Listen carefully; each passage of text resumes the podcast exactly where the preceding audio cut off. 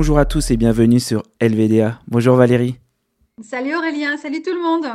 Alors aujourd'hui, on va parler d'un sujet euh, euh, qui nous touche un peu, même tous les deux, parce qu'on adore ces animaux-là.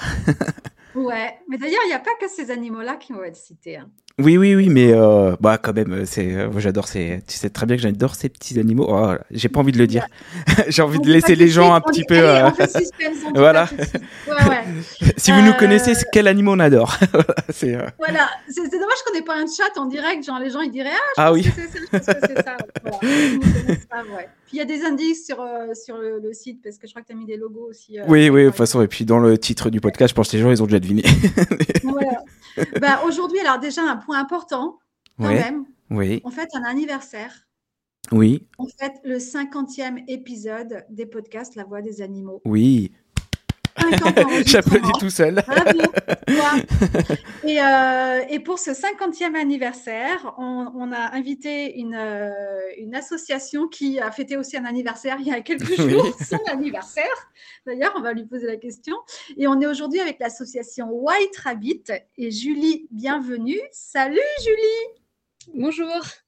Ça va? Bonjour, bonjour à toi, oui. Hello, hello. Euh, Julie, tu, es, euh, tu représentes donc l'association euh, White Rabbit. Tu es la présidente de l'association et la cofondatrice. alors justement, White Rabbit, bah là du coup, on a vraiment un indice pour savoir de quels animaux on parlait. Si vous parlez un tout petit peu anglais, hein, voilà, ça va, on va parler de lapins, mais pas que. Mm. eh bien, Julie, je te laisse déjà tout de suite la parole pour les gens qui ne connaissent pas White Rabbit pour dire qu'est-ce que White Rabbit? Qu'est-ce que l'association White Rabbit?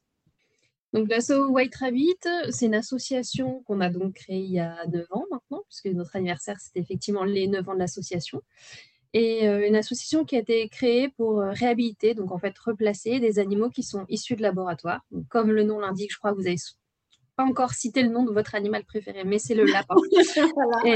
Donc effectivement, l'association a été créée donc en 2014 euh, pour les lapins de laboratoire, donc pour permettre aux lapins qui ont été utilisés dans des protocoles en laboratoire d'être réhabilités, donc d'être placés d'abord dans des familles d'accueil, puis d'être adoptés euh, comme animaux de compagnie. Et effectivement, c'est plus uniquement les lapins, mais au fur et à mesure des années, on, on a accueilli d'autres espèces de NAC, donc uniquement des NAC, des nouveaux animaux de compagnie avec des rats, des souris, des cochons d'Inde, euh, furets et poissons. Et euh, donc voilà. Donc le, point commun entre tous ces animaux, c'est que c'est des animaux qui ont soit été utilisés dans des protocoles, soit qui ont été, euh, qui sont nés ou qui ont été élevés pour, pour être utilisés dans la, dans la recherche. Donc un protocole, c'est quoi exactement un protocole en laboratoire? Protocole de recherche, concrètement, c'est très très différent selon le type de recherche que fait le laboratoire. Donc euh, c'est très vaste, sachant que nous, on appelle aussi laboratoire des choses assez différentes finalement, mmh. euh, mais tout ce qui aide euh, à la recherche en fait. Donc ça peut être tout simplement des animaux qui sont des, des reproducteurs, qui n'ont pas eu du coup forcément de protocole expérimental comme on, comme on l'entend, comme on l'imagine. Euh, ils peuvent aussi euh, être des animaux témoins, donc qui n'ont pas directement reçu un produit ou des choses comme ça. Ça peut être aussi des surplus de reproduction, ou des animaux qui, ont, qui, euh, qui, ont, qui sont nés pour, pour la science, on va dire, si on, peut dire comme ça, mais qui n'ont pas été utilisés. D'accord, c'est que des animaux qui n'ont pas subi des tests. Et hmm. Ouais, et ceux qui ont vraiment subi des tests, on va dire, là aussi, les protocoles peuvent être très différents. Ça peut être de la formation d'étudiants, donc formation à la manipulation des animaux, euh, des injections donc de, sérum physiologique, des choses comme ça, euh, jusqu'à des tests de médicaments, que ce soit pour les humains ou pour les animaux, de la recherche sur des vaccins pour, les, pour les animaux, en l'occurrence pour les mmh. lapins auxquels je pense, du comportement. Donc voilà, c'est vraiment très très divers ce qu'ont vécu euh, les animaux qu'on réhabite en laboratoire. Mais je tiens à préciser, on sait toujours ce qu'ils ont vécu au laboratoire. Ça, c'est vraiment une chose importante pour nous. Vous, l'association, vous, laboratoire, vous dites toujours quel test ou, ou non Oui, les antécédents. Quoi. Mmh. Comment ils ont utilisé Exactement. Mmh. Voilà. Après, ils, ont, ils tiennent beaucoup à la confidentialité. Donc, euh, l'association, c'est le nom du laboratoire, c'est le protocole exact qu'a eu l'animal. Euh, et par contre, on a un contrat de confidentialité avec eux, donc il y a des informations qu'on peut donner aux familles d'accueil, aux bénévoles et aux adoptants, et encore d'autres informations qui sont plus euh, ouvertes aux médias, on va dire, plus largement dans la communication. sachant que de toute façon, si nous, on estime qu'une information est nécessaire pour le bien-être de l'animal dans son suivi vétérinaire futur, on fera en sorte qu'on puisse le dire aux adoptants. Donc, dans le contrat, si ils nous disent on ne veut pas que vous disiez ça, on fera changer en fait. Voilà. Mais le, fait est que ça s'est jamais vraiment produit. Le, détail vraiment des expérimentations n'a souvent pas d'impact sur l'animal ou pas de nécessité d'être communiqué. Est-ce qu'il ne peut pas y avoir un impact sur des problèmes soit de comportement, soit des problèmes de santé que peut révéler l'animal même à moyen terme plus tard dans sa vie? Si on a un doute, euh, si on a un doute. C'est-à-dire, en fait, dans, ces cas-là, on parle de produits qui va être injecté à l'animal ou euh, testé vraiment sur l'animal, ce qui est déjà, euh, alors j'ai pas de statistiques, mais une, une, partie assez faible des animaux qu'on réhabilite, ceux qui ont vraiment reçu un produit. et dans, dans ces cas-là, on sait exactement ce que c'est. On a aussi un lien avec le laboratoire. donc, si jamais on a besoin de plus d'informations, on peut demander. Mais, mais, le fait est que nous, on a toujours demandé, quand on avait un doute sur les produits, toujours demander à nos vétérinaires NAC partenaires euh, qu'est-ce qu'ils en pensaient et si selon eux il y avait potentiellement un risque à court terme ou à long terme. Euh, c'est arrivé dans les toutes premières sorties qu'on a faites euh, de lapins où effectivement il y, avait, il y avait eu un protocole sur les animaux qui les a impactés à court terme. C'est-à-dire que certains sont décédés du protocole en laboratoire. Donc là, on a mis en place toute une, toute une, une protocole aussi pour en fait euh, pouvoir euh, soigner les animaux et les prendre en charge au mieux. Donc évidemment dans ces cas-là, mais qui, je le rappelle, sont extrêmement rares, euh, on sait tout ce qu'ont vu les animaux et vraiment on fait un suivi là-dessus.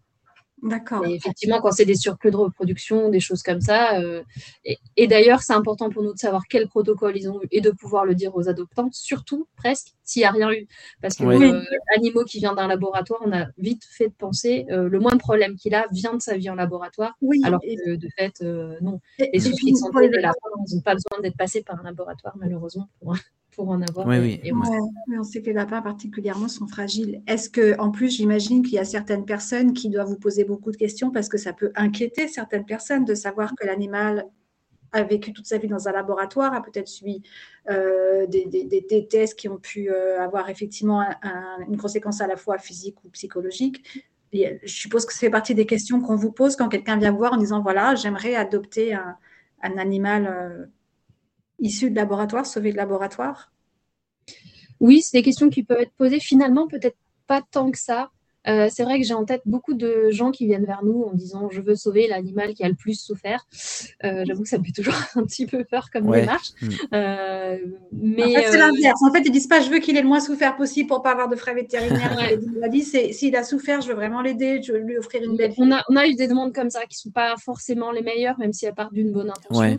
Voilà, on est on ne se pose pas forcément un sauveteur absolu, quelles que soient les conditions. Mm. L'idée, c'est vraiment de les réhabiliter, donc de les, leur permettre d'avoir une nouvelle vie et au mieux pour eux. Donc euh, voilà, pas juste les sauver pour les sauver, euh, quelles que soient les conditions. Donc voilà, donc euh, oui, c'est des questions qui se posent, mais comme on est, je pense, très clair et très transparent dès le début, dans le contrat aussi, tout est noté finalement, j'ai l'impression pas tant que ça.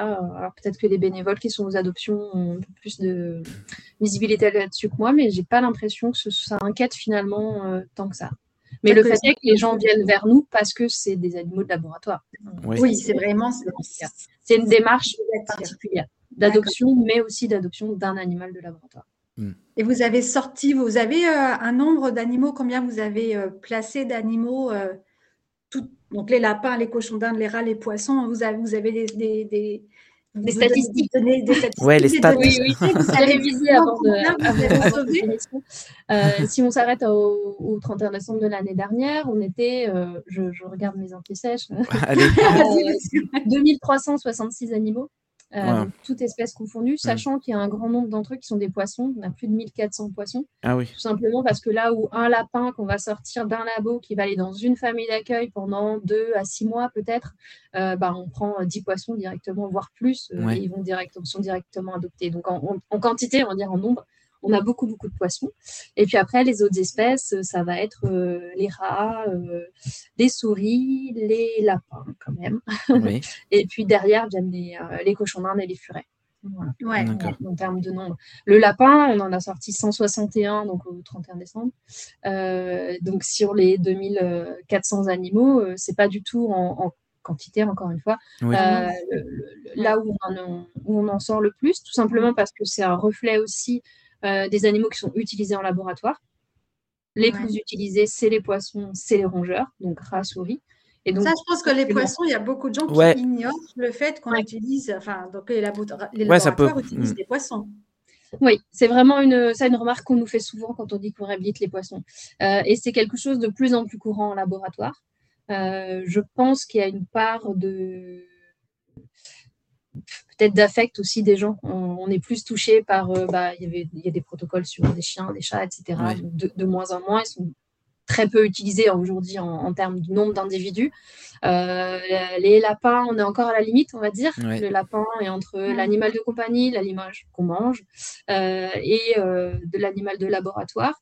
Et ensuite, quand on va vers les rats, les souris, déjà, les gens, on va dire, voilà, s'en fichent un peu plus. Alors le poisson, il est encore loin derrière. Et il y a aussi, je pense, euh, lié au développement de tout ce qui est recherche cellulaire.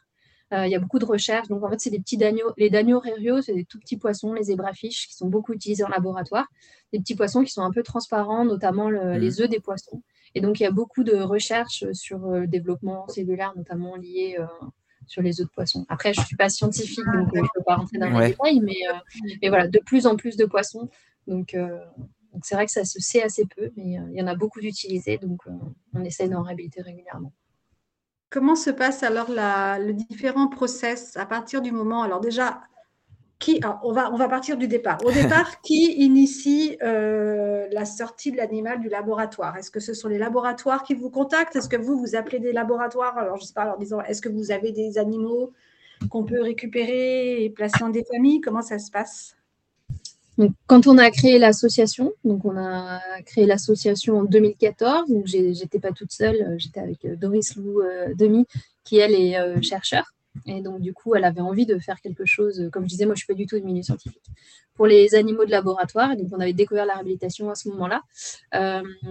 et, en fait, donc là, c'est nous qui avons contacté les laboratoires. On a envoyé plein de mails, essayé de passer par des gens qu'on pouvait éventuellement connaître, etc ça a été un échec quasi total. Ah Mais le fait est que, euh, parce qu'ils ne font pas confiance comme ça à des gens qui sortent de nulle part en disant euh, donnez-nous vos animaux. Euh, voilà, personne ne connaissait. Il hmm. faut faire ses preuves un peu. Oui. Voilà, faire les faire nos preuves. Et puis à partir du moment où on a fait la première sortie, donc la première sortie de lapin, donc au début c'était que des lapins, hein, c'était quand même un an après la création de l'association. Hmm. Donc, un, parce qu'on a pris notre temps, il fallait trouver des familles d'accueil, il fallait euh, bah, faire les statuts, euh, trouver de l'argent, euh, trouver des, bénévoles, etc. Donc, ça a pris un peu de temps. Et ensuite, bah, on était prêts, mais voilà, il a fallu le temps que les laboratoires nous fassent confiance. Et une fois que cette première sortie a eu lieu et qu'on a pu montrer que tout se passait bien, là, ça s'est enchaîné de plus en plus. Moi, je me posais la question quand tu sors un animal, peu importe l'animal du coup, euh, est-ce que tu as des protocoles sanitaires euh, qui sont mis en place euh, On ne sait jamais si l'animal peut être contaminé ou quelque chose comme ça. Enfin, je sais pas si tu vois ce que je veux dire. Oui, oui. Alors, en termes de. Il y a plusieurs choses. Il y a en termes. Du... À partir du moment où on a récupéré l'animal, nous, on respecte une quarantaine, comme avec, mais avec comme n'importe quel animal. Mmh. de fait, je pense qu'un animal qui est récupéré par une SPA ou qui traîne, je ne sais pas où, qui s'est échappé, dont on ne connaît pas le passé, en fait, il y a beaucoup plus de risques finalement avec ces animaux-là qui soient porteurs de maladies qu'avec un animal qui vient d'un laboratoire, euh, qui du coup est dans un milieu assez, assez aseptisé, hein, plus ou moins selon le laboratoire, euh, et, euh, et, où on sait ce qu'ils ont eu exactement. donc il y a cet aspect purement pratique, on dit pragmatique. On va quand même faire une quarantaine si la personne a des animaux de la même espèce. Mais euh, voilà, euh, ce qu'on surveille même presque plus pour ces animaux qui sortent de laboratoire, c'est que eux n'attrapent pas quelque chose de l'environnement, de notre environnement à nous, mmh. euh, puisque justement certains, notamment, je pense à des souris qui sont des animaux qu'on appelle sentinelles, donc qui servent à, vérifier euh, si l'animalerie est saine, les animaleries qui sont vraiment dans, des atmosphères protégées, on va dire, euh, et qui, elles, du coup, euh, chopent un petit peu tout ce qui passe une fois sorti du laboratoire. Donc voilà, c'est presque limite dans le sens inverse pour nous. donc la, quarantaine, bon, c'est un truc de base normalement quand on récupère des animaux, mais on est encore plus vigilant. Mais voilà, comme je disais, presque à limite parce que nos animaux sont plus fragiles que potentiellement les autres animaux de la personne. Et il y a un aspect purement légal, ce qu'on n'a pas abordé, mais la, la réhabilitation, c'est une démarche qui est légale, qui est encadrée par la loi. elle est prévue par la loi européenne et française. elle n'est pas obligatoire. Ah, ok, ouais. Euh, mais elle est possible. Euh, et, euh, et, donc pour ça, il y a, y a, y a tout un encore un protocole à respecter, un process, voilà, selon notre veut en parler, mais il faut en fait demander une autorisation au DDPP. Donc c'est des oui, ce que je me disais, oui, de des populations. C'est pas on te donne l'animal et voilà, tu as quand même des démarches à faire derrière. Voilà, et donc dans, dans, dans les critères légaux pour la réhabilitation, il faut qu'il n'y ait pas de risque de souffrance prolongée pour l'animal, soit psychique ou physique. Euh, et il faut qu'il n'y ait pas de risque que l'animal ne soit pas un risque pour l'environnement humain ou animal. Donc si, par exemple, au sein du laboratoire, on fait une étude sur un, virus, par exemple, euh, dangereux, bah, l'animal ne pourra pas sortir s'il est infecté. Voilà, là-dessus, il y, a clairement des protocoles mm. euh, prévus. Euh, pareil, il y a des dans le protocole, au, sein de dans l'expérimentation, il peut être prévu que l'animal soit soit euthanasié, soit pour les besoins du protocole, soit parce qu'il y a justement il y a des risques de souffrance pour l'animal. Donc tous ces animaux-là ne sortent pas. Et il y a aussi un contrôle vétérinaire obligatoire au sein du laboratoire, justement pour voir si l'animal respecte ces trois conditions dont on parlait tout à l'heure. Donc, alors c'est un, on va pas se le cacher, c'est une visite vétérinaire euh, light. Ouais. euh, voilà, c'est pas euh, forcément des spécialistes NAC qui vont aller voir la même chose que nous. Ça n'empêche pas de nous à la sortie on fasse une euh, visite vétérinaire de contrôle. mais, mais voilà, les points essentiels sont quand même vérifiés au sein du laboratoire avant, avant la sortie. Et donc, c'est vous ensuite qui allez chercher les animaux? C'est le laboratoire qui vous les amène? Comment ça se passe euh, Ça dépend un peu. Oui, d'ailleurs, on n'a pas fini tout à fait de répondre. Donc, au début, c'est nous qui sommes allés vers les laboratoires. Non, non, mais c'est de la. oui, oui.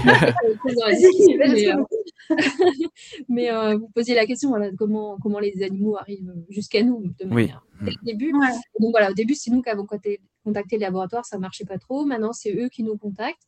Euh, euh, et, aussi, on a fait pas mal de, de, salons, de conférences euh, à destination des chercheurs, en fait, ah, des scientifiques.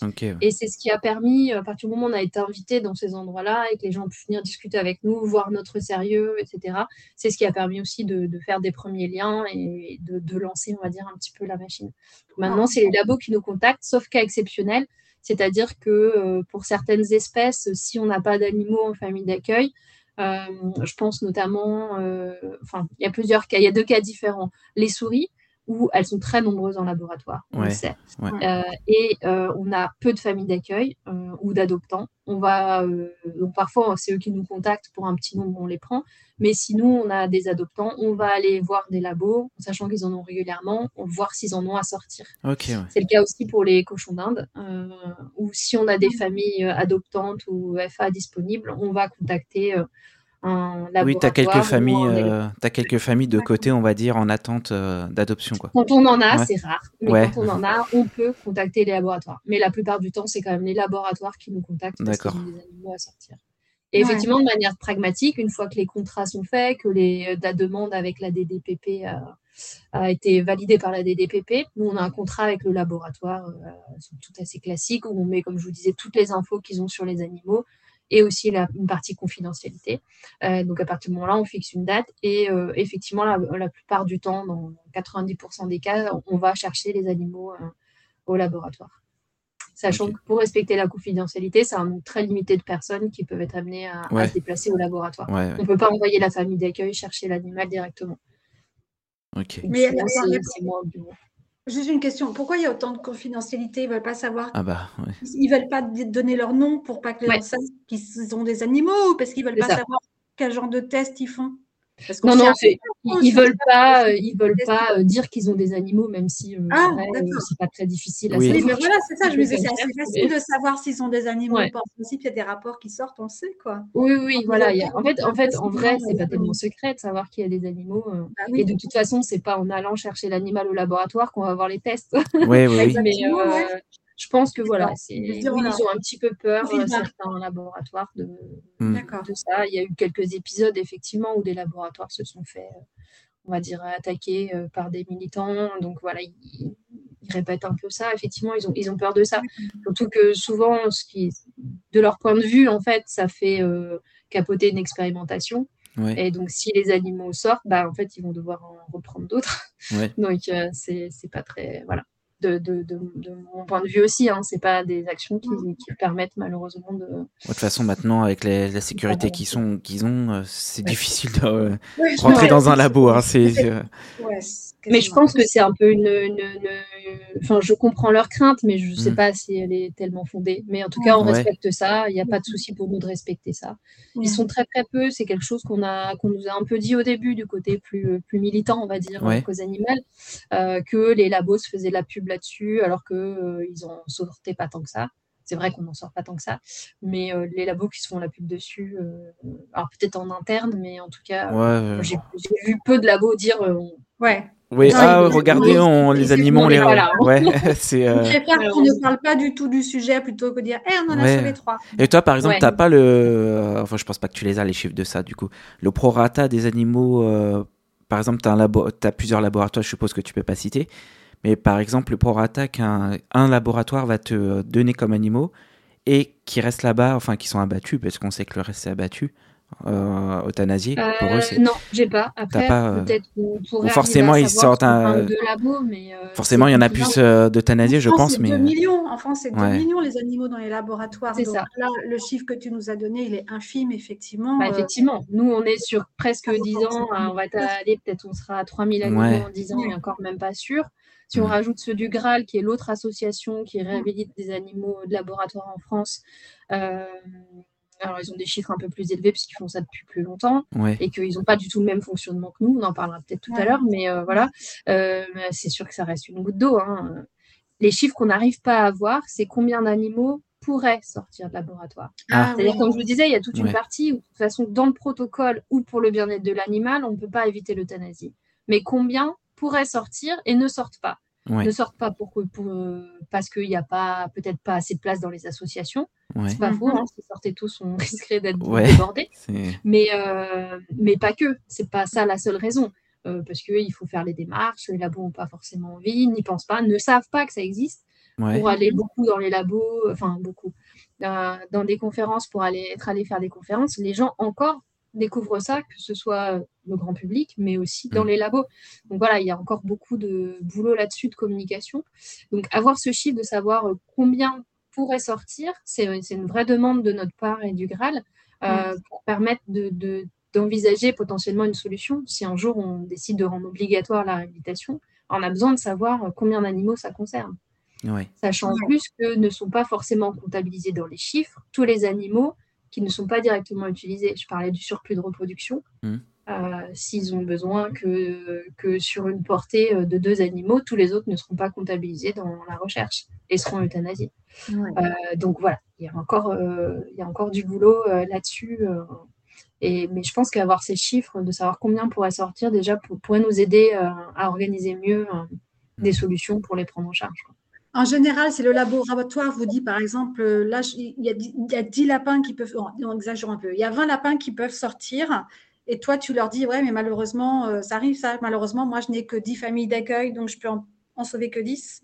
Ou hmm. alors, tu, dis, non, bah, ok, on prend les 20. Comment ça se passe dans ces cas-là mmh, C'est compliqué ça. Euh, ça, a varié au cours du temps. Savoir ce que vous pouvez, qui vous pouvez accueillir, vous, et en, quel nombre. Notre toute première sortie de laboratoire, la toute première, je pense que c'était une des pires, euh, nous a contactés euh, pour 100, 120 lapins, quelque chose comme ça des mères ah, avec leurs petits. Et on avait vraiment poussé les murs, on était réussi à en prendre 11. depuis, on a fait une ou deux sorties de plus que ça, mais pas si on arriverait à le refaire, à vrai dire. Euh, on devait en prendre 10 euh, et on arrivé sur place. Il y en avait une voilà, qui, nous a fait de la peine et qu'on voulait prendre absolument, qui a nécessité des soins au, laboratoire avant qu'on puisse la récupérer. Donc on a pris même une onzième. Euh, maintenant, aujourd'hui, on travaille plus en collaboration avec le Graal.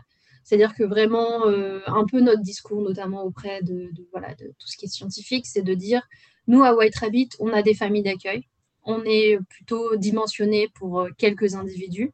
Euh, là où le Graal a un fonctionnement différent, eux, ils servent d'intermédiaire entre euh, les laboratoires et des associations plus généralistes, j'allais dire, qui font pas que des animaux de laboratoire. Donc tout ce qui est SPA, mm. Ce qui est autres associations qui récupèrent, associations, refuges qui récupèrent des animaux qui viennent. Oui, pour les animaux de ferme notamment, oui aussi. Voilà. et donc, donc nous, on part du principe que quand le nombre est trop élevé, on va appeler le, faire appel au Graal ou leur dire directement d'appeler le Graal si on peut en prendre aucun. ou, ou si on est vraiment en capacité d'en prendre un et qui sont 30, 40, euh, voire 100. Euh, on va dire, bah, voyez directement avec le Graal, nous, enfin voilà, pour un ou deux. Mais par contre, s'il y a dans, votre, dans vos 100, dans vos 20 ou même dans vos 10, hein, euh, un, deux, trois individus qui vous paraissent peut-être un peu plus fragiles, nécessiter un peu plus de suivi, soit parce que plus âgés, soit parce que plus, plus maigres, je ne sais pas, ou qui a un petit souci de santé. voilà, cela par contre, on, va prendre cela en priorité. D'accord. C'est un peu ça qu'on essaye de, mettre en place, de dire s'ils sont trop nombreux, nous, on ne pourra pas. Vous voyez avec le Graal. Par contre, si vous avez des, quelques individus qui, euh, qui nécessitent peut-être plus de soins, là, là, on sera présent en priorité sur cela. Est-ce que tu ne peux pas parce que tu n'as pas assez de familles d'accueil ou par rapport ou est-ce que par rapport à votre structure en interne, c'est pas possible? Dire là, j'aimerais un peu de passer un message aussi aux gens. Est-ce qu'il y a des gens qui nous écoutent et qui nous disent bah, peut-être que moi, ça m'intéresserait d'être famille d'accueil? Est-ce que si tu avais d'un seul coup, je euh, je sais pas, 200 euh, personnes qui te contactaient et qui, qui répondaient aux critères, parce que je sais qu'après, on va parler, il y a des critères pour être famille d'accueil et adoptant, est-ce que tu, dirais oui, ok, euh, on passe un contrat avec vous et si on a 200 animaux qui sortent, on va les placer avec vous? Ou vous structurellement parlant, pour l'instant, ce n'est pas possible par rapport à la taille de l'association?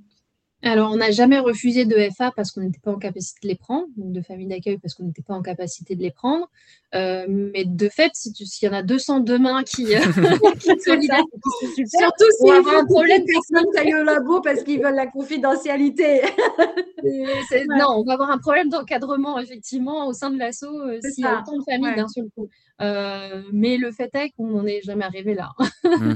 Moi, je souhaite qu'on ait ce problème un jour et trop de familles. Mais euh, voilà, nous, on est effectivement une asso 100% bénévole. Euh, oui, ça c'est important. On a, on a réorganisé un petit peu par pôle, donc par espèce. Donc, on a des bénévoles au, de, au sein du pôle lapin, puisque c'est quand même notre pôle dominant, on va dire, même si, encore une fois, en termes de nombre d'individus, c'est pas le cas. Mais bon, le suivi pour un lapin est quand même euh, souvent plus, plus lourd que pour, euh, pour des rats ou des souris, même si ce n'est pas toujours le cas. Mais, euh, donc, donc voilà, donc du coup, on a trois personnes au moins qui gèrent les familles d'accueil, deux, trois personnes qui gèrent les adoptions, un grand nombre de personnes qui gèrent le suivi post-adoption, mmh puisqu'on continue à suivre les familles une fois qu'elles ont adopté, justement pour s'assurer que l'animal va bien et que tout est fait au mieux pour lui tout au long de sa vie. Donc voilà, donc euh, donc c'est sûr que ce fonctionnement en bénévole fait qu'on potentiellement on est limité en nombre de, mmh. familles d'accueil qu'on peut accueillir. Mais encore une fois, on n'en est pas là, malheureusement. Oui, on a besoin de familles d'accueil, n'hésitez pas. voilà, message est passé. Allez, et d'adoptants, bien sûr. Et d'adoptants. Vous faites distinguer, peut-être après vous. Les gens qui vous écoutent connaissent bien la différence entre famille d'accueil et adoptant, mais il y a souvent des confusions. La famille d'accueil, c'est vraiment une famille de transition où les, euh, animaux viennent en général depuis la sortie du laboratoire jusqu'au moment de leur adoption. Une fois adoptés, normalement, ils sont voilà, dans leur famille définitive. Après, voilà, c'est un membre de la famille pour la vie. C'est ça. On en reparlera euh, après. Justement, je voulais justement après euh, mettre l'accent sur les conditions pour être famille d'accueil ou adoptant, juste par rapport à, à l'évolution que tu as pu voir depuis la création de l'association dans vos relations avec les laboratoires. donc, tu disais qu'au départ, pas qu'il y en a encore beaucoup qui ne connaissent, pas cette possibilité de placer les, animaux euh, sortis de protocole ensuite. Est-ce que tu as quand même l'impression, dans vos relations avec eux, qu'il y a une évolution au moins des mentalités? Quelle, quelle est la façon dont vous pouvez discuter avec le laboratoire? Est-ce que tu sens que finalement, ils sont, qu'il y a des personnes, j'imagine, ceux qui vous contactent, c'est qu'ils ont envie que ces animaux-là aient quand même une vie après? Est-ce que tu as l'impression qu'il y a une évolution dans leur rapport avec les animaux qu'ils ont dans leur laboratoire et qui vont quand même essayer de, sauver en les plaçant auprès de vous Ou euh, de toute façon, c'est ils sont dans leur cadre, ah ben il y a cette possibilité, on le fait, il n'y a rien qu'à changer, je ne sais pas. Euh, les démarches de réhabilitation, comme je disais, elles ne sont pas obligatoires, donc ça reste encore des démarches très individuelles au sein des laboratoires, d'un individu, d'une personne qui a envie de faire quelque chose pour les animaux euh, avec lesquels elle travaille. donc les allez, il y a trois quarts du temps, on va dire 90%, 100%, 100% des cas peut-être même, euh, c'est en fait une personne qui travaille ah. auprès des animaux qui nous contacte. Euh, on n'a jamais eu encore le directeur du labo qui nous appelle pour nous dire ouais, nous, ça en place. C'est un peu plus le cas peut-être avec le Graal, qui est une association plus ancienne, qui a une manière de fonctionner un peu différente, qui met en place vraiment des contrats cadres, etc. Euh, mais nous, vraiment, c'est souvent des petites structures avec une personne qui a, qui a envie de faire quelque chose, qui veut savoir comment ça se passe, qui a entendu parler de nous. De plus en plus, ils ont entendu parler de nous. Apparemment, euh, dans les formations scientifiques, la réhabilitation commence à être présente. Euh, donc, donc ça, c'est super. Donc on a plus de demandes qu'avant. En termes de quantité, il y a un gros changement. mais de fait, c'est souvent encore les animaliers ou les chercheurs qui nous, qui nous contactent, mais le plus souvent, c'est les animaliers, donc les gens qui vraiment s'occupent de ces animaux-là au quotidien, et sont aussi ceux qui sont chargés en général de faire leur euthanasie, et donc qui euh, bah, euh, n'ont pas fait ce métier pour, pour ça. On fait ce métier-là pour euh, être au plus près des animaux, et juste ne, ne, veulent pas les euthanasier pour, pour rien encore moins pour rien. donc c'est eux qui nous contactent. Et l'évolution qu'on a vue avec les laboratoires, puisqu'il y a des laboratoires avec lesquels on a travaillé une fois et puis qui ne nous rappellent pas forcément, parce que parfois ils ont juste eu un protocole avec des lapins et ils n'en ont pas d'autres. Enfin voilà, c'est très variable. Euh, et certains, ceux avec qui on travaille régulièrement, euh, notamment je pense à un laboratoire rat, euh, ils nous ont dit, ils nous disent euh, aujourd'hui, mais euh, maintenant on n'envisage même plus d'euthanasier un animal. Si un jour vous ne pouvez pas les prendre, ben, on trouvera une solution. Mais du tout. les animaux qui peuvent... Ils veulent plus faire d'euthanasie. Ils n'ont pas beaucoup. Sur les animaux, oui, qui peuvent réhabiliter quoi. Dans les critères de protocole, ils doivent être euthanasiés. ou, voilà, en risque de souffrance, ceux-là évidemment, ils sont toujours euthanasiés. Un, un labo zéro si, il doit y avoir des, labos euh, zéro euthanasie, mais. Ou je suis pas sûr. vraiment des animaux qui n'ont rien eu, ou qui ont un protocole léger, ou les reproducteurs, ou pour le coup, il n'y a, y a, rien qui justifie de ne pas les hmm. réhabiliter. En fait. Ouais. Donc, ils se disent dans ce cas-là, euh, il... il y a une grosse évolution là-dessus. Après, souvent. Euh, Là où on peut avoir plus de soucis, c'est quand euh, ça monte dans la hiérarchie, sur des labos qui sont vraiment plus hiérarchisés. Euh, s'il faut faire signer les documents, les contrats euh, au plus haut, à un directeur, s'il y a un service juridique. Voilà, il y a certains labos qui, dès que ça monte, on va dire, un peu dans la hiérarchie, ça devient plus compliqué, plus compliqué de sortir les animaux. Mais en tout cas, le... oui, mais après, évidemment, les gens qui nous contactent, c'est ceux qui ont envie de réhabiliter leurs animaux. Oui. Ouais, mais tu vois, c'est intéressant de savoir que souvent c'est un individu qui va se dire non, il faut faire quelque chose et, euh, et, qui va passer à l'action. Mais c'est intéressant ce que tu dis aussi parce que les plus réfractaires, en fait, c'est ceux qui les côtoient pas forcément les animaux. Oui, ah, bah c'est ceux du ça dessus. C'est logique aussi hein, quand oui, on pense euh... après coup, mais euh, oui, oui, bien sûr. Mm. Ouais. Mm. Alors, j'ai des, des, des, cas un peu différents, hein, mais, oui, euh, mais oui, trois quarts du temps, c'est effectivement les gens qui travaillent vraiment avec les animaux. Hein. Qui les connaissent? Mm. Euh, donc, par rapport, donc l'animal euh, sort de laboratoire et va aller rejoindre sa famille d'accueil. Donc, imaginons, je veux être famille d'accueil. Déjà, comment ça se passe? Bon, je vous contacte et je suppose qu'il y a des critères à remplir. Euh, mm. Vous, vous regardez quoi par rapport aux familles d'accueil? Après, on parlera des adoptants. Donc, qui sont là pour pourquoi? Pour accueillir l'animal chez eux et s'assurer qu'il va bien et qu'il va pouvoir justement après aller Famille passer transit, ouais. chez les mmh. ou sociabiliser ou je sais pas lui apprendre la propreté parce que je sais pas si en laboratoire euh, ils savent. Ouais. voilà. Non, j'ai pas de litière. Pas sûr, en ouais. non, voilà, ils n'ont pas leur point litière là, et puis ils ont ils ont pas beaucoup d'espace j'imagine non plus donc ouais. C'est ça. Donc le rôle le rôle de la famille d'accueil bah, il va être un peu différent selon les espèces euh, évidemment, euh, mais euh, la plupart du temps, c'est déjà la sociabilisation, effectivement. Même si en laboratoire, on peut avoir des animaux qui sont habitués à être manipulés. Euh, ah et comme on disait dans les évolutions, on a aussi des labos où on réhabilite régulièrement et on, sent bien que les animaux sont beaucoup plus sociables au fur et à mesure euh, ah parce qu'en fait, ils passent plus de temps avec eux de manière assez inconsciente en se disant en fait, euh, ah, celui-là, il va sortir. Donc, même si avant, ils s'en occupaient bien, ils créent un lien un peu plus fort avec les animaux en sachant qu'ils vont sortir. Ah je pense que sinon, c'est trop difficile. voilà, il y a une certaine dissonance ouais. j'imagine, de, de, se dire je prends soin de cet animal et après je vais, je vais le. Bah, l'euthanasier. Simplement l'euthanasier. Donc, euh, donc voilà, donc, euh, donc voilà, c'est le travail de sociabilisation est censé être commencé en laboratoire, mais c'est le plus gros travail de la famille d'accueil. Euh, là, on a des, des, cas très différents selon les espèces et selon les laboratoires sur des animaux qui peuvent être craintifs ou pas du tout, ou hyper pot de colle. On en a quand même beaucoup qui sont hyper pot de colle, euh, notamment les lapins. Euh, et donc, le travail de sociabilisation, d'éducation, donc là, surtout, surtout quand même pour les lapins, propreté, etc. changement d'alimentation, quelle que soit l'espèce, on, on, fait une transition alimentaire, on demande au labo de donner l'aliment qu'ils ont qu'ils ont au laboratoire pour pas bousculer leurs habitudes d'un seul coup. Et on fait une transition alimentaire. Alors pour les lapins, on va d'abord changer les granulés, mettre le foin parce qu'il n'y en a pas toujours en laboratoire, et puis euh, introduire progressivement la verdure, euh, voilà, très progressivement parce que ça évidemment ils connaissent pas.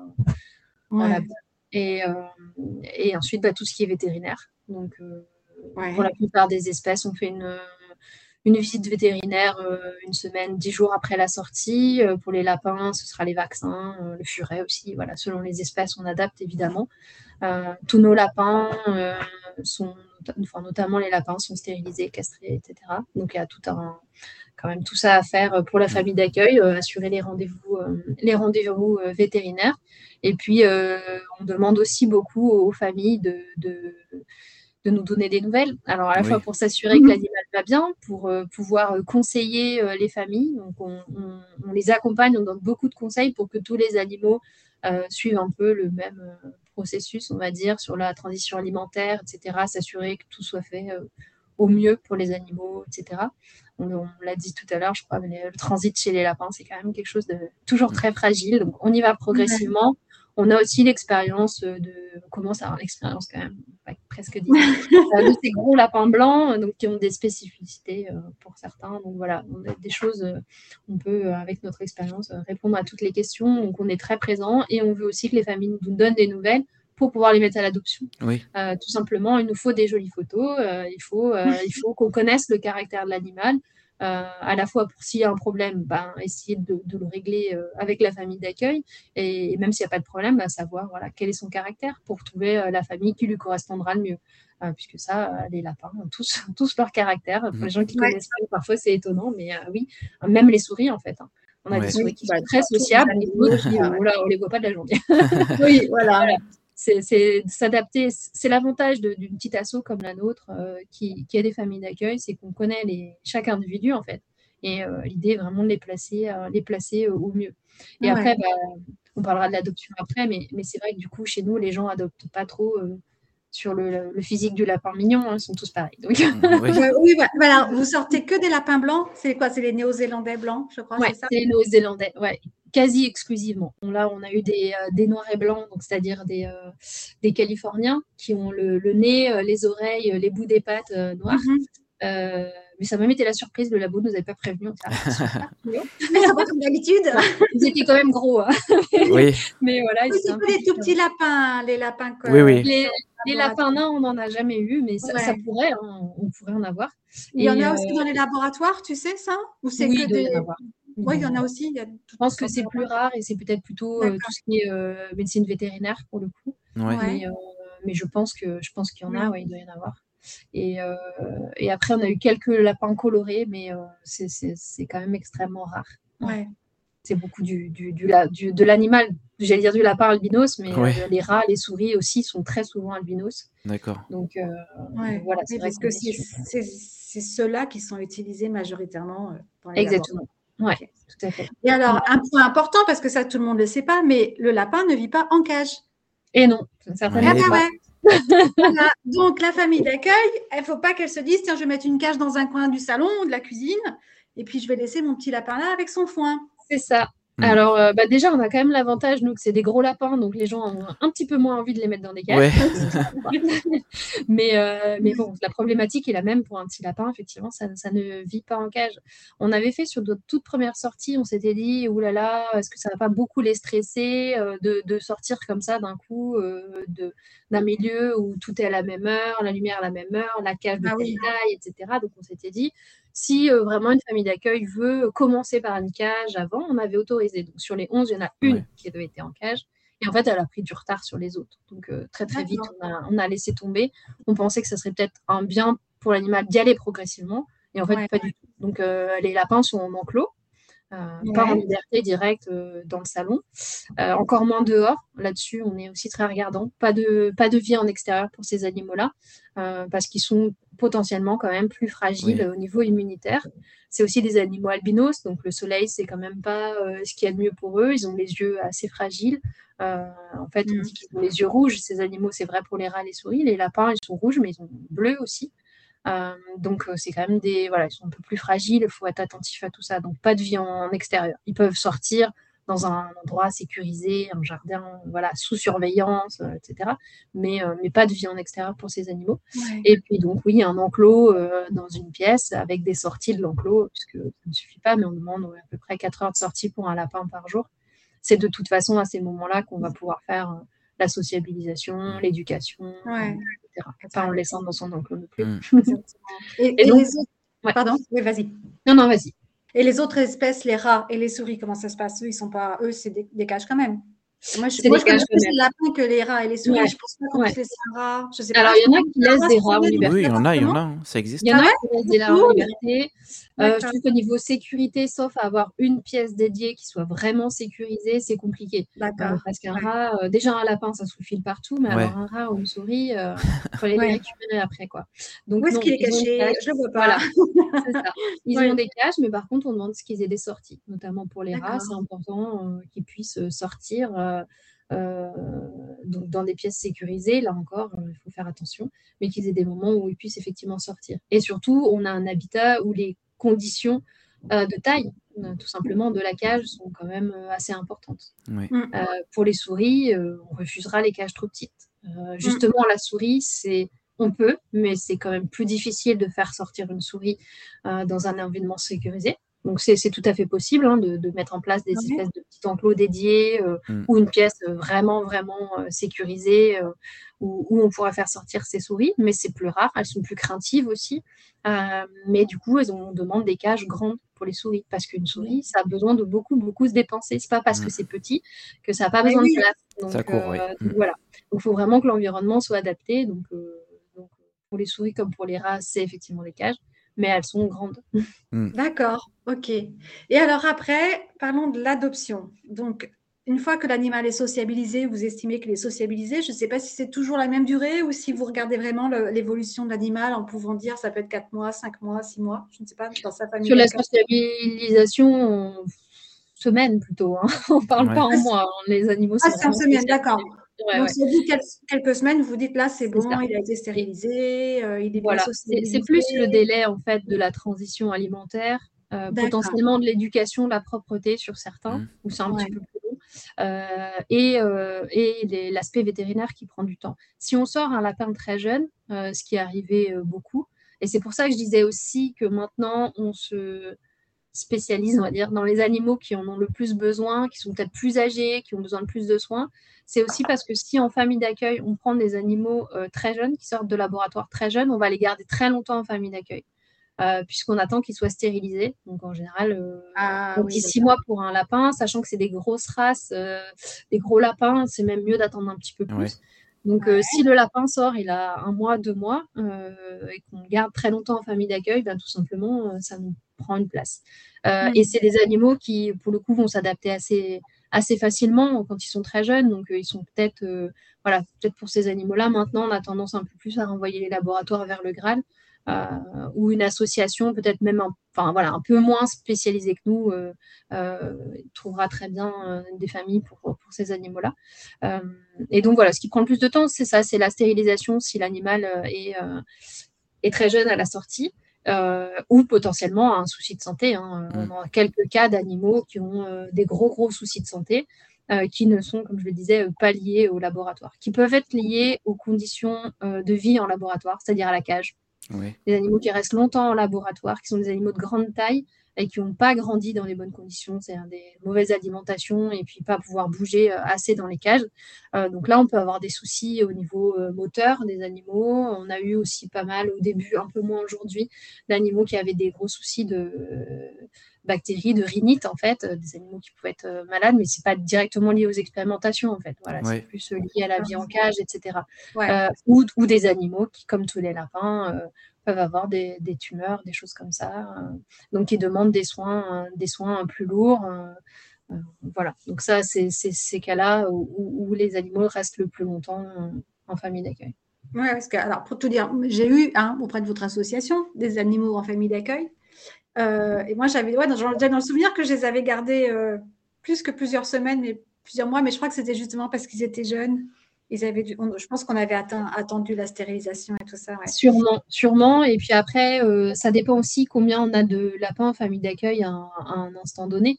C'est-à-dire que si on a 25, 30 lapins à l'adoption en même temps, euh, on n'a pas forcément euh, autant d'adoptants. Ah bah, forcément, euh, voilà. Alors qu'en ce moment, par exemple, on a peut-être 3-4 lapins qui sont adoptables. Mhm. bah voilà, ils vont rester moins longtemps, forcément. Voilà, exactement. Et alors, un truc qui est dur quand même en famille d'accueil, je sais pas si les familles d'accueil, elles font, elles font toutes comme moi, parce que moi, j'ai craqué. Hein. Au bout d'un moment, je dis non, mais moi, je pleure chaque fois que. Alors, je suis très contente. Ah, c'est mon chat qui vient de sauter sur l'écran. je suis très contente quand il y a une bonne famille qui vient d'être trouvée, mais en même temps, c'est dur de le voir partir. Et, euh, du coup, bah, j'avais fini par euh, adopter euh, bah, un des lapins, une des lapines. ça arrive souvent, ça? C'est dur pour les familles d'accueil, je trouve, hein, de voir les animaux partir. Ça arrive, très souvent. C'est d'autant plus difficile que l'animal reste longtemps. oui, donc c'est bah, pour ça, c'est important que, de, que les lapins ne restent pas. Enfin, je dis les lapins parce qu'en général, c'est l'espèce qui reste le plus longtemps en famille d'accueil. Parce qu'un rat, s'il reste un, an en famille d'accueil, euh, voilà, c'est des espèces qui vivent beaucoup moins longtemps. Et donc, on peut dire, pas se permettre qu'ils restent longtemps en famille d'accueil. Sachant que chez les rats, en plus, ils vont développer des, euh, assez, assez souvent des, tumeurs au bout d'un an, un an et demi. Et donc, du coup, bah, ils vont tellement enchaîner les opérations qu'ils sont plus adoptables. Donc, on a des animaux comme ça qui restent en famille d'accueil à vie pour raison de santé en fait, et, même pas parce que la, famille d'accueil craque. Mais bon, oui, les gens qui à la base sont juste famille d'accueil et finalement adoptent, on en a beaucoup. Donc, on n'est pas très content, on perd une famille d'accueil, mais on est toujours content de savoir que le lapin est dans une bonne famille, puisque on connaît forcément bien, bien la personne. Ce qu'on essaie de faire aussi de plus en plus, si on sait que les lapins sont jeunes, notamment à la sortie, c'est qu'on cherche directement des adoptants mais on ne fait pas adopter le lapin directement, on leur propose d'être famille d'accueil. Et quand le lapin mmh. est stérilisé, bien éduqué, prêt à adopter, là, on passe à l'adoption. Mais du coup, il ne change pas de famille. Donc ça, c'est pas mal parce que ça nous permet, nous, d'accompagner la personne depuis le début, de savoir que tout se passe bien, qu'elle euh, s'occupe bien du lapin, etc. Et pour les gens qui, euh, qui passent par ce système-là, ils sont contents souvent d'avoir l'animal dès la sortie de laboratoire. Ils aiment bien voir euh, évoluer l'animal, le voir grandir, euh, euh, voilà, le voir changer. C'est aussi quand même très gratifiant, je trouve, en tant que famille d'accueil. et, et puis, bah, ils connaissent l'animal. donc, quand ils passent vraiment à l'adoption, ils savent exactement à quoi ils s'engagent. Mm. Voilà. Parce qu'il y a des, adoptants qui, n'ont pas forcément eu de la part avant, ne connaissent pas, etc. Donc, de passer par la famille d'accueil et d'adopter l'animal, soit parce qu'on est d'abord famille d'accueil et on craque, soit parce qu'on veut adopter, mais on se dit, je sais pas trop. Bah, passer d'abord par la famille d'accueil, c'est un, un, bon système. Je trouve gagnant-gagnant un peu pour tout le monde. C'est vrai, c'est vrai. Pour l'animal. Ouais. et surtout pour l'animal. Mm. Et après, vous gardez toujours un contact, vous recevez régulièrement des nouvelles ou vous demandez des nouvelles de l'animal une fois adopté. Oui, Ouais, on essaye de, de, Je dis on essaye parce que parfois, malheureusement, oui, il y a des familles, oui. nouvelles, familles, euh, sur euh, les lapins, longtemps mmh. après. On, a du mal parfois à avoir des nouvelles, mais normalement, oui, les gens s'engagent à nous donner des nouvelles. Nous, on en demande régulièrement aussi, très régulièrement au début, puis on espèce un petit peu les, les bilans. Et on est présent, on essaye aussi d'être présent en cas de soucis, notamment de santé ou de comportement, ou si les gens veulent mettre en place une cohabitation entre deux animaux de la même espèce, parce qu'ils ont réadopté, vous en avez déjà un chez eux. on, est, on, est, là aussi pour, pour conseiller euh, les familles. Donc oui, normalement, on est censé avoir des nouvelles jusqu'à la fin de vie de l'animal.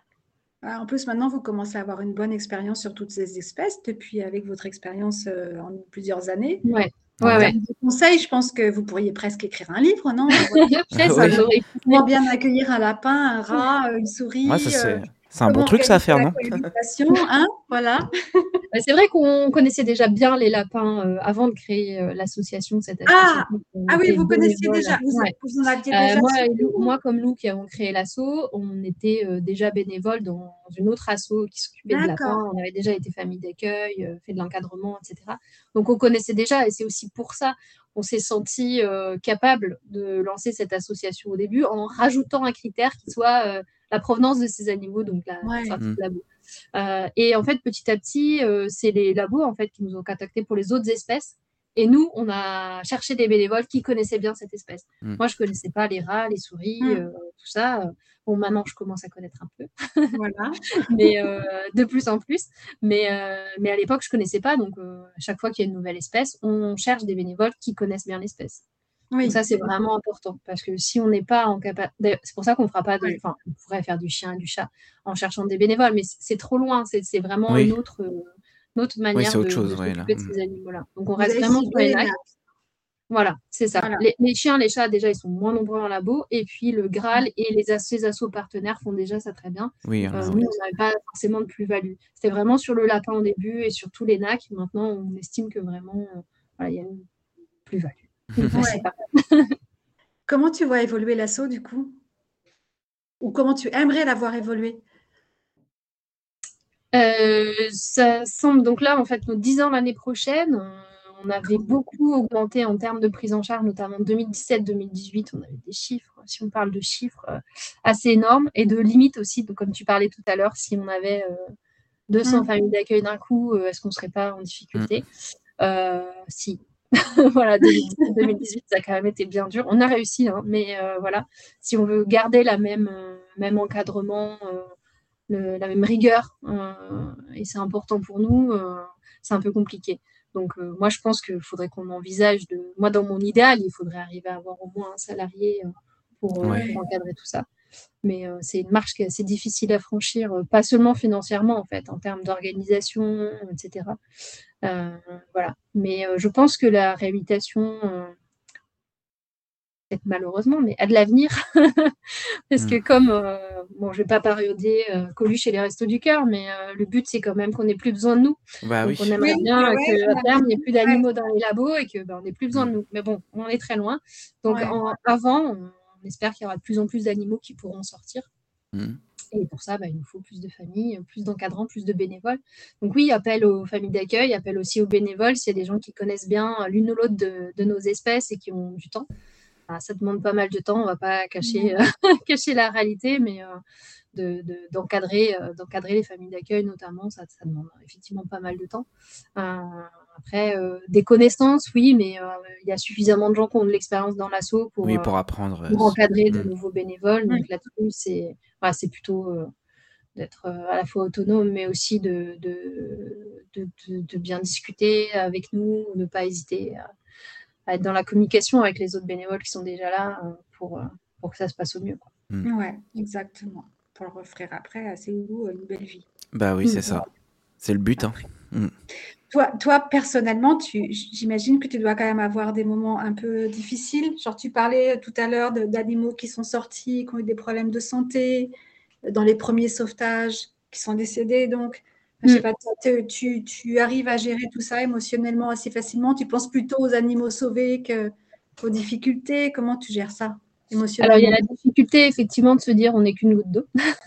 C'est-à-dire, euh, le premier sauvetage, que j'aurai toujours les images en tête, euh, puisque les autres animaux sont partis euh, chez, un, chez un éleveur de lapin de chair. Hein, donc, mm. c'est comment ah, oui. Donc, ça, c'est un peu compliqué. compliqué de gérer, j'allais dire, le, le, gaspillage, parce qu'on se rend compte quand même qu'en laboratoire, au-delà de quoi qu'on pense de l'expérimentation animale en soi, euh, on peut quand même euh, dire qu'on a fait voilà, progresser euh, les choses. mais il y a aussi beaucoup d'animaux qui sont nés, élevés pour, pour la recherche, qui ne sont même pas utilisés et qui, et qui, qui sont euthanasiés. Donc c'est ce gaspillage-là, moi, qui me fait mal au cœur, même si je ne sais pas le chiffrer, je ne sais pas en quantité, voilà. Et puis, euh, oui, bah, les soucis de santé des animaux qu'on prend en charge, c'est compliqué. Mais euh, on sait qu'on fait tout au mieux. Là-dessus, on n'a pas, de, présomptueux de dire ça comme ça. on n'a pas de limite de moyens. si, faites des dons, n'hésitez pas. Oui, oui. Mais, mais je veux dire, on fera tout pour un animal. S'il faut faire un scanner, on a déjà fait des scanners, des chimios, des opérations, on le fera. Voilà, dans la limite de de la décence pour le bien-être de l'animal, évidemment, on va pas aller trop loin non plus, mais en fait, on fera tous les examens et tous les, euh, tout ce qui est nécessaire. Euh, soins nécessaires pour les animaux. Donc ça, c'est quand même, même s'il y a des cas difficiles, c'est quand même une fierté de se dire qu'on a fait tout ce qu'on pouvait mm. euh, pour eux. Ce qui est plus difficile, c'est de les lâcher, de les faire adopter.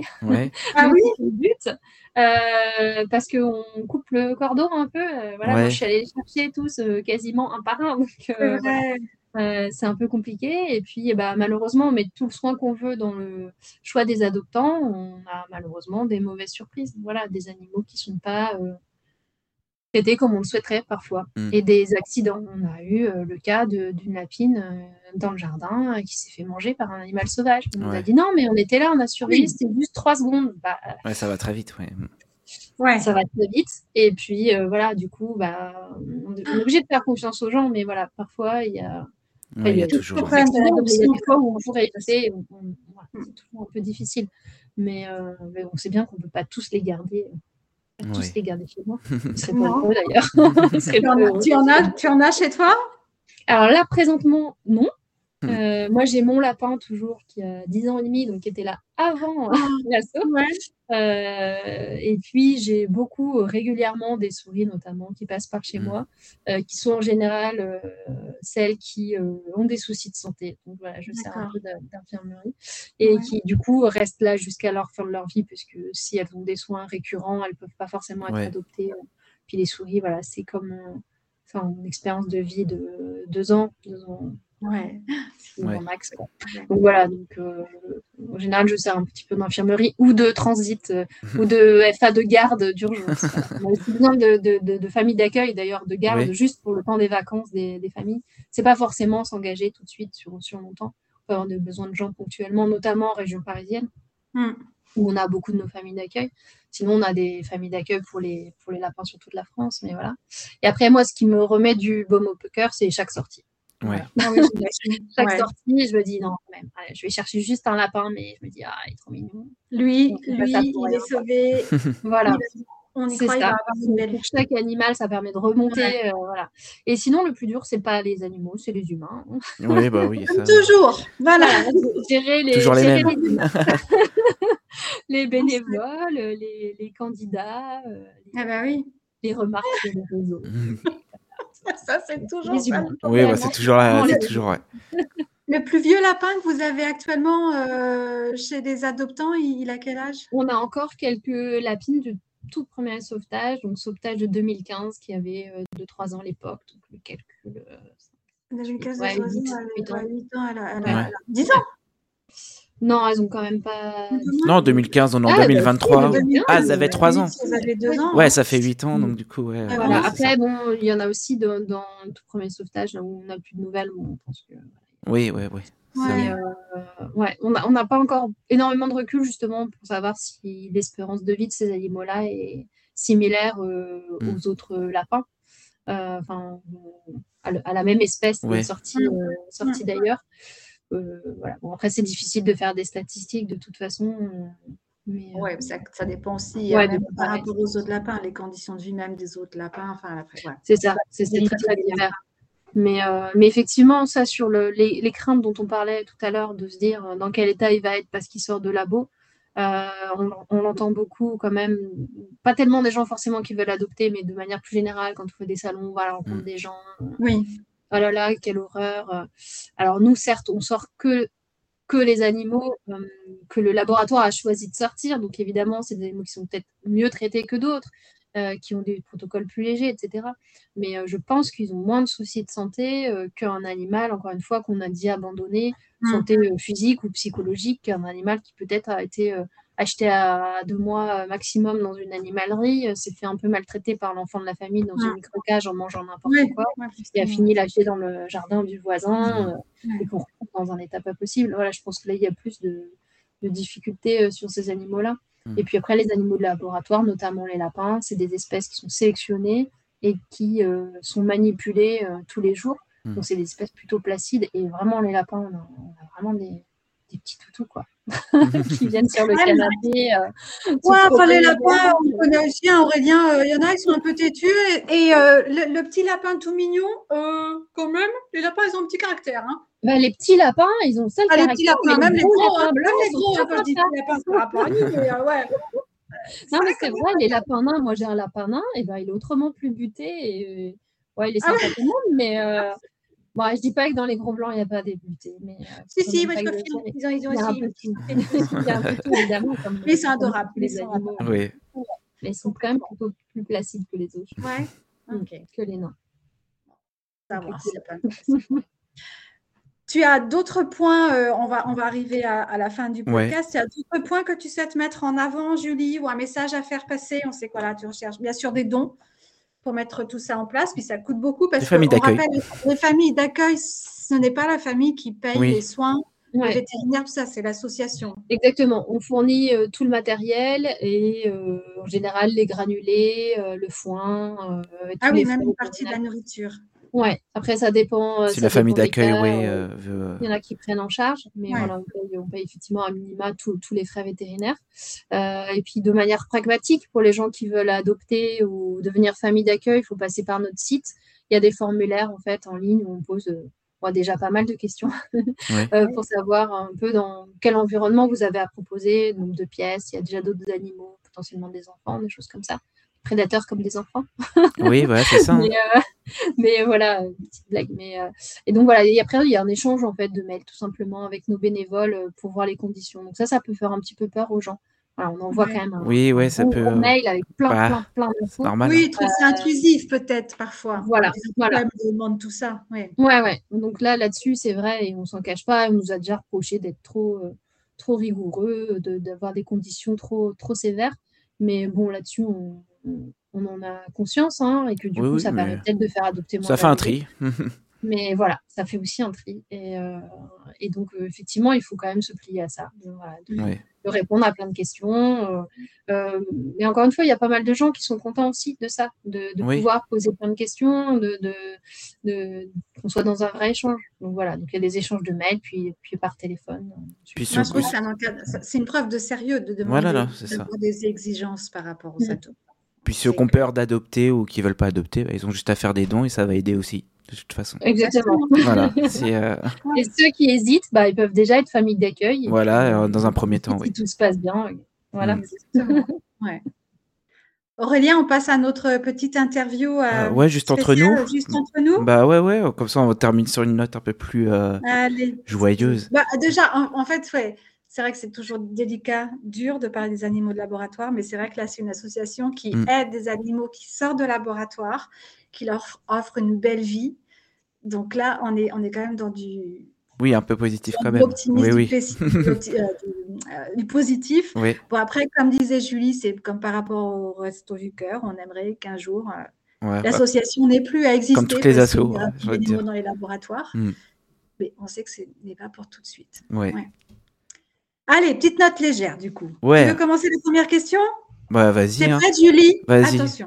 Alors, bah, celle-là, je la trouve marrante. Si les animaux pouvaient parler, quel est l'animal le, le, plus vulgaire? À ton avis si les animaux pouvaient parler. Heureusement qu'on t'a dit avant, t'inquiète pas, ce sera facile les questions. Ouais, ouais. Lequel serait vulgaire euh, Mais euh, de réputation, je dirais un chat, non? Un chat Ah ouais? Bah tiens, on en voit un là. On parlait à la caméra. depuis tout à l'heure. voilà, qui m'embête. On en voit à la caméra, hop. non, mais je les vois bien, ouais. ouais certains singes aussi, non? Mais oui, mais les chats, oui, c'est une bonne réponse. Ouais, ouais, ouais c'est vrai que c'est. Euh... Moi, j'en ai une. Moi, j'aime bien celle-là. Vas-y. Si, tu, devais choisir, si tu devais te réincarner et choisir le choix de ta réincarnation, en quoi, souhait... enfin, en qui souhaiterais-tu te réincarner? Pas forcément un animal, du coup, alors. Pas forcément un animal. D'accord. enfin, un animal, animal humain, ça peut être. Ouais. Oui, oui. Euh. Bon, un, un, animal, un insecte, un humain, voilà. C'est difficile, ça, comme question. Oh non oh, Moi, je la trouve facile, moi. On 30 secondes, top, chrono pour réfléchir. Ah, on peut pas ah ouais Ah bah... Moi, je trouve ça facile, moi, en plus. C'est facile comme question. Il y, a un joker ou pas dans votre... oui, si, on peut dire. Tu gardes la même mentalité ou pas, Valérie On garde la même mentalité ou pas Si tu gardes la hein même mentalité, je me réincarne en euh, quelqu'un de riche et comme ça, bah, mon argent, je la mets dans une asso. voilà. Ah oui, oui voilà. Ah, je me souviens, oui, on a Elon Musk. Euh, voilà. et là... Elon Musk, c'est peut-être pas le bon. On parle d'expérience animale. Elon Musk, c'est peut-être pas le bon avec son truc euh, sur les singes là qu'il avait fait là. Pour le cerveau là. Il avait fait un truc pour les cerveaux là. Ah, il a fait ça lui aussi Ouais, ouais bah, malheureusement, il y a des vidéos sur des singes, ouais. Mm. Ah, ok. Bon, tu choisis la dernière question, Aurélien? Euh... Oh, attends, je vais relever un... Parce que là, on a parlé... Euh, non, on n'a pas parlé... Euh, allez, on va faire... Si tu devais te comparer à un animal, du coup, la comparaison, toi, tu serais quel animal? Hmm. Tu serais posé... Euh... En général, c'est aux personnes qui connaissent euh, l'invité quand on peut poser la question. C'est dur de se juger soi-même. Je me compare à quoi? À qui euh, T'es plutôt posé. bosser cette partie-là plus T'es plutôt posé, t'es plutôt. Euh, j'aurais tendance à dire plutôt sur ma, pas forcément sur l'assaut, mais sur le ma vie professionnelle, tout ça, plutôt en mode petite souris un peu qui observe ce qui se passe euh, ah. tranquillement dans son coin. D'accord. Mais qui surgit quand il faut surgir. Dès qu'il y a le petit morceau de fromage, hop, je vais le pécho et je repars. C'est ça. Bon, bah, Julie, un grand, grand merci de nous avoir accordé de ton temps. Bah, bah oui, merci, à, toi. Pour cette invitation. podcast. Ah, oui, j'allais dire bon anniversaire. Bah, merci. Et bon anniversaire bah, à l'association. Pareil. Hein. Merci, on fait nos 10 ans l'année prochaine. L'an prochain, c'est la grande année. Exactement. Ouais, c'est ça. On va essayer de faire quelque chose de bien. Ah ouais, ça va. On mettra tout ça alors. Ah oui. On met bien sûr, comme d'habitude, tous les liens pour euh, vos réseaux sociaux et le site. Euh, ouais, le site en description. Sur la page de podcast. Et puis, euh, et puis, bah Merci à tous. Ben voilà, on se retrouve très vite, nous. Ça marche. Au revoir tout le monde. Merci beaucoup. Ciao tout le monde.